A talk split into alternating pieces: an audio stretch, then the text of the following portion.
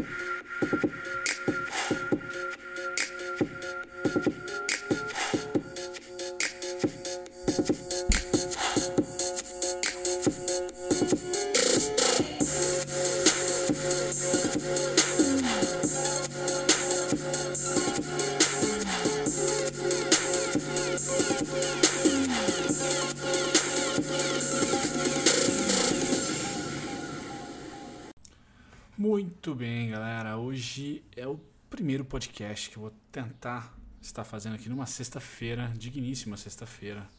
Hoje um dia de trade, um dia onde, pra falar a verdade, uma semana, né? Enquanto vocês ouvem os pássaros ao fundo, uma semana com muita volatilidade, o que faz um trader sardinha como eu ter ganhos ou perdas elásticas, né? Mais do que maiores ou menores ah, no caso maiores do que o normal. E hoje eu vou falar para vocês sobre o que é, na minha opinião, ser trader. Né? Eu tô nesse mercado, nessa profissão de trader gráfico desde 2015. Né? Quem não me conhece, eu comecei a negociar em bolsa de valores, negociar em bolsa de valores, não necessariamente fazer trade em 2010. Acho que a primeira ação que eu tive foi da CPFL, CPF 3. Eu estudava em Campinas, morava em Campinas e a CPFL tem uma base enorme em Campinas. Então, uns seminários que a CPFL acabou uh, ministrando e eu estava ministrando para a faculdade, então eu pude ali acompanhar um pouco da área de RI deles, né, relação de investidores, e isso fez aquele, ó, oh, devo entrar para esse mercado, né? Meu salário de jogador de basquete não era grandes maravilhas na época. Eu falei, hum, por que não? Né? E aí eu comecei toda a minha trajetória que foi se intensificar de fato em 2015, certo? E final de 2015 eu crio o Violinada, que é esse projeto que hoje está ganhando cada vez mais forma. E vocês têm aí o podcast, tem o canal no YouTube e também tem o site violinada.com.br. E, e eu, para tentar ser objetivo nesse podcast, eu sempre tento ser um pouco objetivo porque apesar de ser muito bacana esse, esse formato de áudio para conteúdo, no meu mercado, no nosso mercado de trading, fica bem subjetivo. Né? Então eu tento realmente deixar algum tipo de valor para vocês ouvintes. Né? E o primeiro valor, esse é em relação àquelas pessoas que gostariam de patrocinar o canal e o site. Vocês, no link aqui na descrição desse podcast, vocês vão ter aí o ticker podcast 25, certo? Que se vocês visitarem o site jornada.com.br dará a vocês 25 reais de desconto no curso, certo? Que hoje tem um valor de 147 reais. Então é um bom, um bom desconto. É um curso digital e eu sempre recomendo para as pessoas que são fãs de Fibonacci e que não são tão scalpers gostam de trades mais longos, por isso gráficos, né? Por isso que eu tenho mais afinidade com tempos gráficos e não com uh, tape reading e leitura de fita. Vamos lá. O que é ser trader agora? Eu vou dividir aqui em três passos que são fundamentais. Eu não vou falar sobre trading plan, não vou falar de gerenciamento de dinheiro em si, né, que são as, os aspectos mais técnicos do que é ser trader. Eu vou falar mais sobre a mentalidade do ser humano, você aí, que tem o seu trabalho ou não, que está na faculdade ou não, ah, que tem família ou não, de repente gostou da palavra, gostou do mercado, conhece alguém que já faz e quer entrar. Quais são os três requisitos mínimos, na minha opinião, que você tem que ter? E o primeiro dele eu coloquei aqui: dinheiro não é dívida. Né? Hoje mesmo eu conversei com, com um colega, um recente colega, amigo de um de um amigo meu mesmo há, há tempos aí que eu morei inclusive em República junto, tempos de faculdade. E ele fez a sua primeira atacada no mercado financeiro algumas semanas atrás, comprando comprando uma opção da Petro. Né? Comprou a X e a opção em segundos e dias tá só o pó agora, valendo bem menos que o X, certo? E aí conversando com ele, uma das ah, das indagações que ele fez, afirmações que ele fez, era de que ele entrou no mercado financeiro por essa onda toda. A gente acabou de ter eleição, né? então o mercado acabou elegendo, ou, ou melhor, o eleito acabou sendo favor a favor do mercado, queridinho do mercado, principalmente pelo seu pelo seu secretário da Fazenda, pelo seu possível ministro da Fazenda, ser pró-mercado liberal. E esse amigo meu acabou comprando e agora ele estava totalmente uh, abalado com a oscilação que normalmente as opções têm e que nesse momento estava indo muito contra a sua posição. E dentro das palavras dele, né, ele chegou a comentar que entrou principalmente no mercado financeiro e no ramo de opções aí porque queria otimizar o seu salário para poder pagar e fechar as contas. E a primeira coisa que eu falei para ele então foi, cara, no mundo de trading, não investimentos. Trading é só um, uns tipos de produto ou tipos de produto, não, tipos de modalidade, e dentro dessa modalidade de trading tem vários produtos, mas é o tipo de modalidade de investimentos que não comporta desaforo das pessoas que vão utilizar esse dinheiro para pagar dívida ou que utilizam dinheiro como dívida. Então, o primeiro aspecto é dinheiro não é dívida. Por que eu falo isso? Porque se você quer ser trader, se você quer ganhar dinheiro especulando ou até investindo como trader, você precisa ter em mente que essa grana que você vai colocar no mercado é uma grande probabilidade positiva e também negativa. Não é certo. Se você quiser um dinheiro de dívida para trabalhar para você, você tem que ir ali para uma LCI, LCA, para renda fixa, certo? Você não pode se dar o luxo, ainda mais no Brasil, com toda a turbulência que a gente sempre teve de anos em anos aí, você não pode pegar esse dinheiro de dívida né, esse dinheiro que paga as suas contas, que põe comida na mesa, enfim, para trading. Porque não é brincadeira, é um dos mercados mais uh, obscuros e difíceis do mundo, porque muita gente experiente está ali habitando aquele, aquele mercado. E timing é uma das coisas mais complicadas do mundo. E trade é muito em cima de timing. Então, se você errar o timing ali, você pode estar até certo na sua projeção mais o seu stop vai ser, vai ser acionado ali antes mesmo de você, de você se tocar, certo? Você vai estar cheio de emoção ali e vai pegar aquele dinheiro da sua dívida e vai colocar ele no ralo, não aumentá-lo, não otimizá-lo. Então, o dinheiro do trader ele tem que ser aquele dinheiro que ele conseguiu no trabalho dele, no outro trabalho. Para você começar como trader, você não começa como trader do zero. É uma falácia isso, na minha opinião. Você tem que ter uma graninha ali. Eu joguei meu basquete, guardei minha grana, viajei para os Estados Unidos, trabalhei de tudo que vocês imaginam naquele lugar. E hoje eu tenho uma grana. E digo mais, às vezes eu vou para lá de novo, como eu tenho os Estados Unidos como meu plano B, eu vou para lá de novo e faço um trampo lá e deixo o trading como segundo plano. Porque eu ainda não tenho um milhão na minha conta.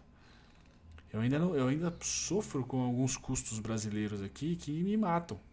Que só de day trade só day trade não, porque day trade para mim é, é, é, aquela grana além da grana. É, aquele, é aquela cereja no topo do bolo que eu faço no mini índice, que eu posto no meu canal quase todo dia.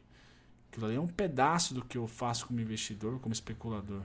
Porque eu sei o quão arriscado é aquilo ali. Às vezes o mercado me presenteia, às vezes não me presenteia. E quem me acompanha vê isso no canal diariamente. Certo? Então, por favor, primeiro requisito que você tem que ter para ser trader e se você for romântico ou não romântico, você tem que ser, tem que utilizar essa grana que não é da sua dívida.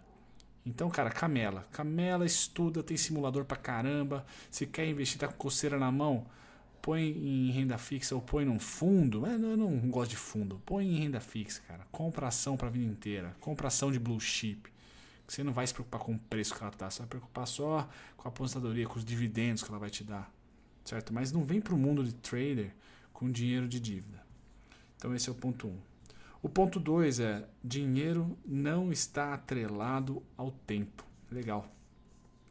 Então o dinheiro quando ganho ou quando perdido no trading, ele não está atrelado a dinheiro.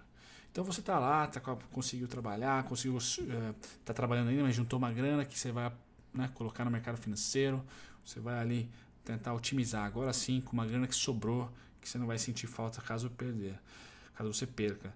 Entenda que no mercado financeiro o dinheiro não tem muito valor. Né? Inclusive, por exemplo, se você operar a mini índice, que nem eu opero, você está ali é, operando juros sobre. Você está ganhando, na verdade, juros, né? Tá fazendo dinheiro fazer dinheiro. Né? Então, assim, não tem, você não está empregando ninguém a não ser o TI da B3 lá que faz suas as suas ligações entre plataforma, corretora, home broker, enfim.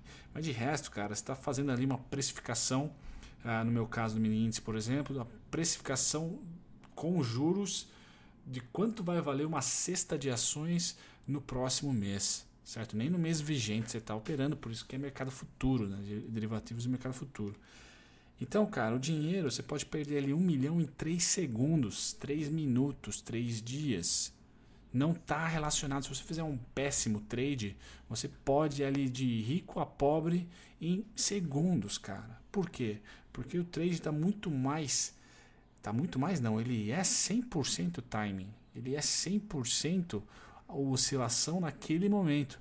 E isso não é só day trade, não. Pode ir para swing trade, pode ir também position não, mas swing trade, day trade, eles estão ali muito suscetíveis a uma notícia de, de hora, um impacto muito pontual. Então você tem que saber que a qualidade, acima de tudo, a qualidade do seu trade é muito mais importante do que a quantidade. Então eu sou grafista também corrobora para isso, mas eu faço poucas operações, porque eu me preocupo muito com a qualidade dessas operações. Eu quero especular ali com um risco retorno extremamente assimétrico, né? Tipo Tony Robbins, quem não leu, leia uh, Money Master the Game ou Unshakable, que é o último dele ali, que é meio resumão. Mas Money Master the Game, dinheiro, sei lá, masterize o dinheiro, o jogo do dinheiro. Eu não sei qual, é a tradução em português, mas só digitar Tony Robbins, né? T-O-N-Y, espaço R-O-B-B-I-N-S, se eu não me engano. Tony Robbins com dois Bs. É, esse cara fala muito sobre esse conceito de assimetria é, de você ter um risco-retorno assimétrico. Né? Não é 1 para 2, não é, não é 2 para 1, é tipo 30 para 1. E faz muito sentido. Né? Uh, goste de perder e quando ganhar nem ligue. Né? Nem ligue, deixa o negócio rolar, que te tire no stop game, mas deixa, deixa o trade rolar. É isso que eu quero dizer. O dinheiro então não está atrelado ao tempo. Então, pô, se você perdeu muito dinheiro hoje em meia hora de trade, amanhã você pode recuperar em dois minutos. E pior, o pior de tudo que deixa muita gente confusa, fazendo a mesma coisa. Fazendo a mesma coisa. O mercado vai mudar, vai te dar várias violinadas, por isso até o nome, vai te dar vários stops de verdade.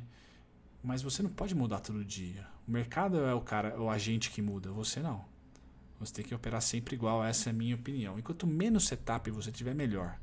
Porque aí você realmente masteriza um e consegue criar, uh, lapidar de uma certa forma, você consegue criar vertentes diferentes no mesmo setup. Que, objetivamente falando, fazendo o mesmo tipo de trade, né, o mesmo, o, a mesma estrutura de preço, o mesmo tipo de gatilho, você consegue fazer diferentes, diferentes saídas né, e metrificar isso no longo prazo para ver se na sua, no seu backtest vale a pena e se você tem um bom uh, resultado financeiro no final de tudo.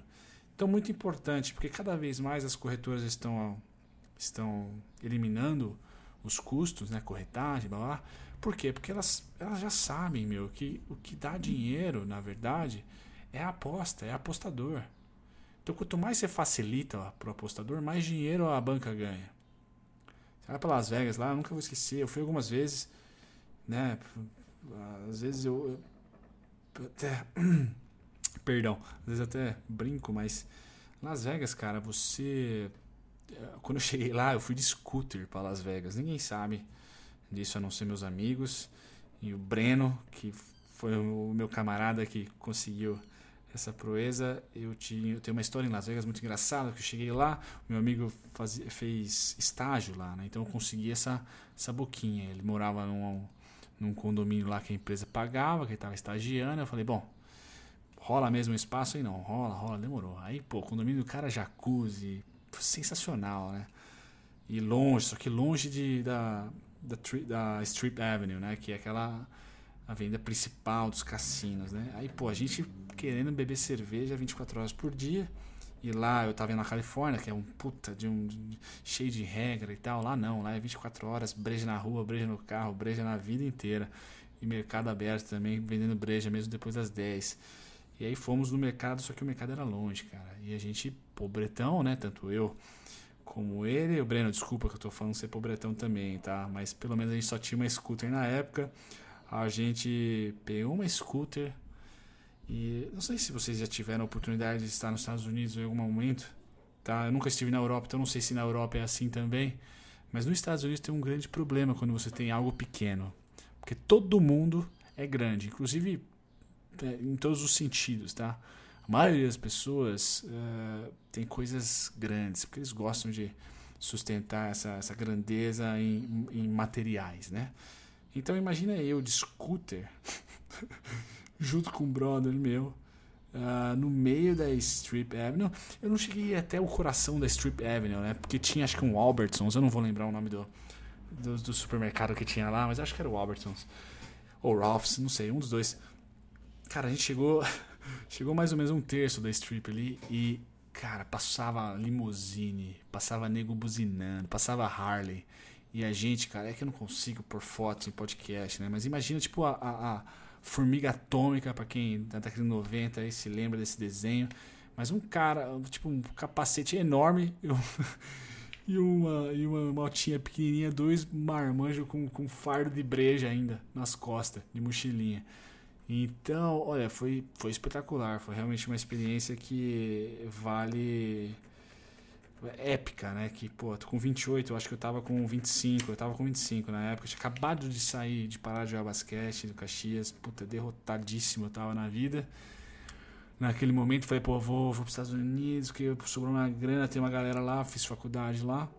Eu falei, ah, vou, vou pra lá. E aí, chego pra andar de, de scooter em Las Vegas. Mas, cara, totalmente desviei do assunto aqui, me desculpa, galera. É, só para falar para vocês que dinheiro, não sei porque eu cheguei em todo esse assunto, mas para falar para vocês que dinheiro não está atrelado a tempo.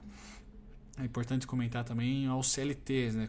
Porque eu também já fui CLT por muito pouco tempo, mas acreditem, eu já fui, é, não no basquete, mas como funcionário da First. Eu fui funcionário do Ministério Público do Trabalho, trabalhei por um ano lá, mas é, lá era, apesar de CLT, eu, eu, como eu era muito moleque na época, eu tava com 22 e jogava basquete ainda, né? Eu tava em Campinas na época, Ministério Público ali da, do Alphaville, o PR, PRT 15, se não me engano, é Procuradoria Regional do Trabalho, número 15. Me diverti bastante lá, porque era um trabalho muito suave, muito fácil.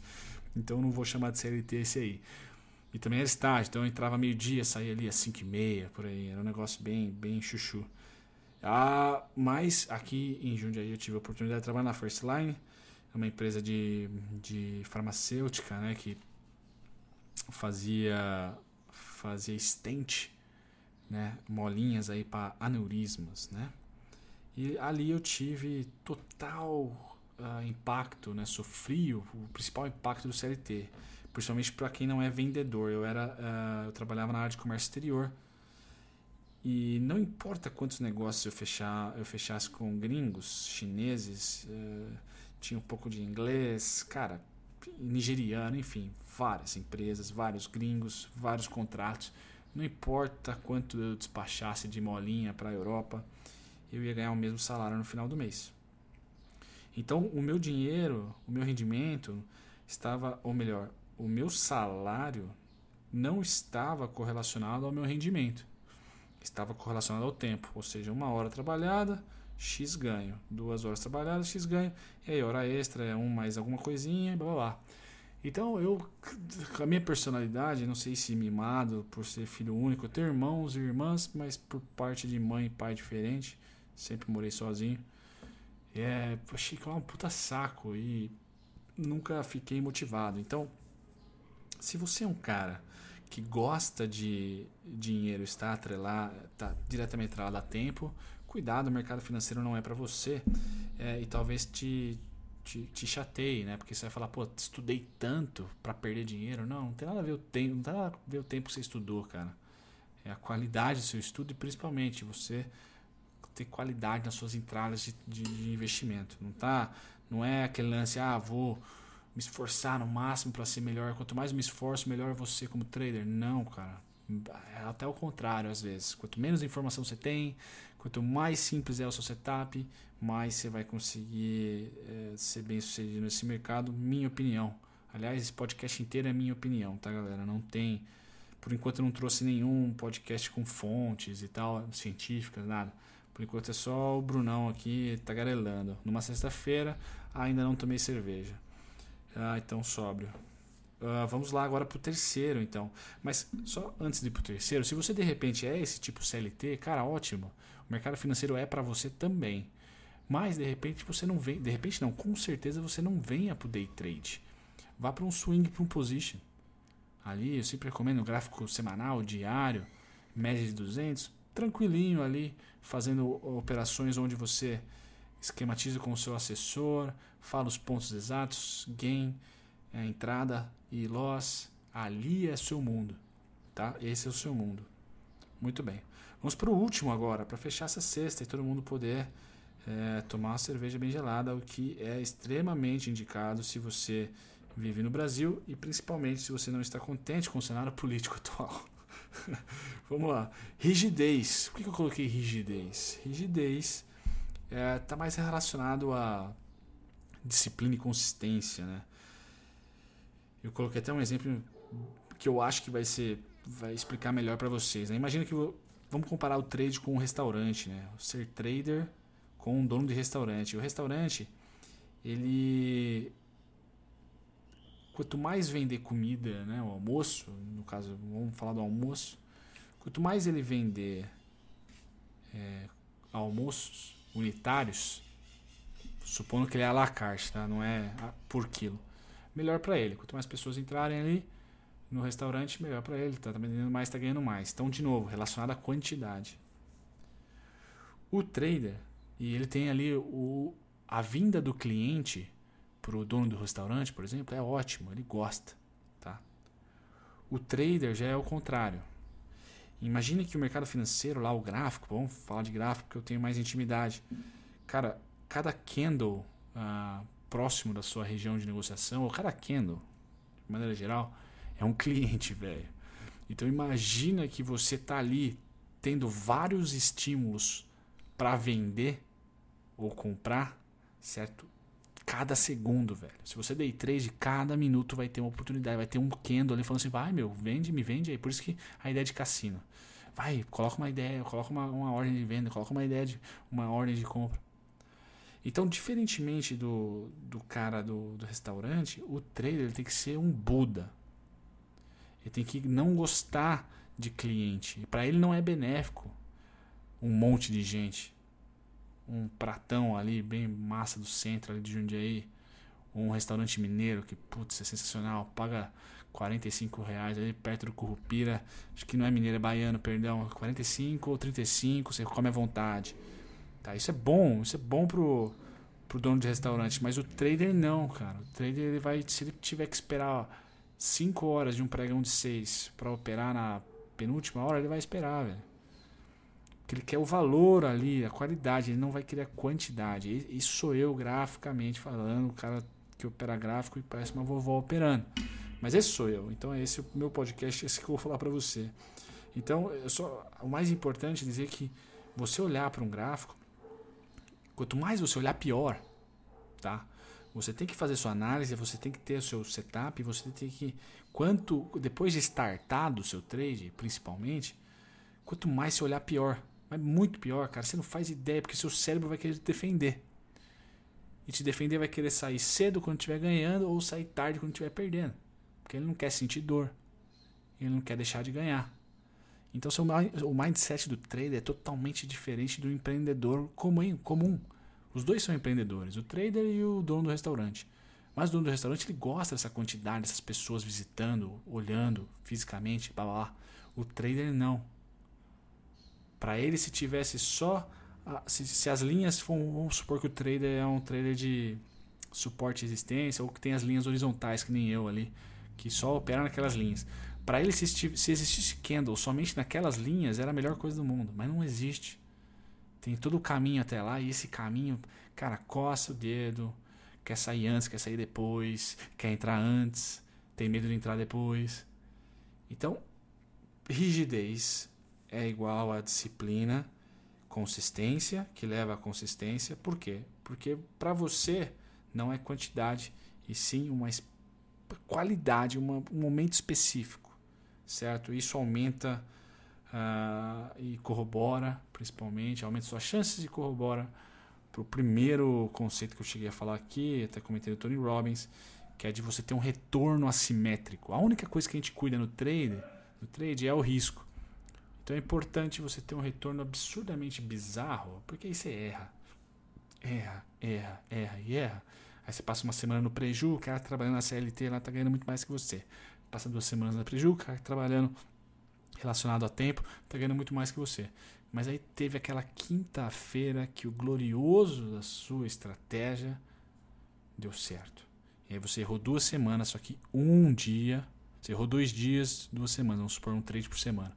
Aí uma semana você passa todos, todos os seus erros e ainda está ali lucrativo, com dinheiro no bolso, operando o mesmo santo setup, da mesma santa forma, porque aí você consegue colocar, se eu tiver profit chart, você não precisa, mas se não tiver, você põe numa planilha ali e você consegue mensurar o quão bom, ruim, médio você é em determinado horário, dia, semana ativo.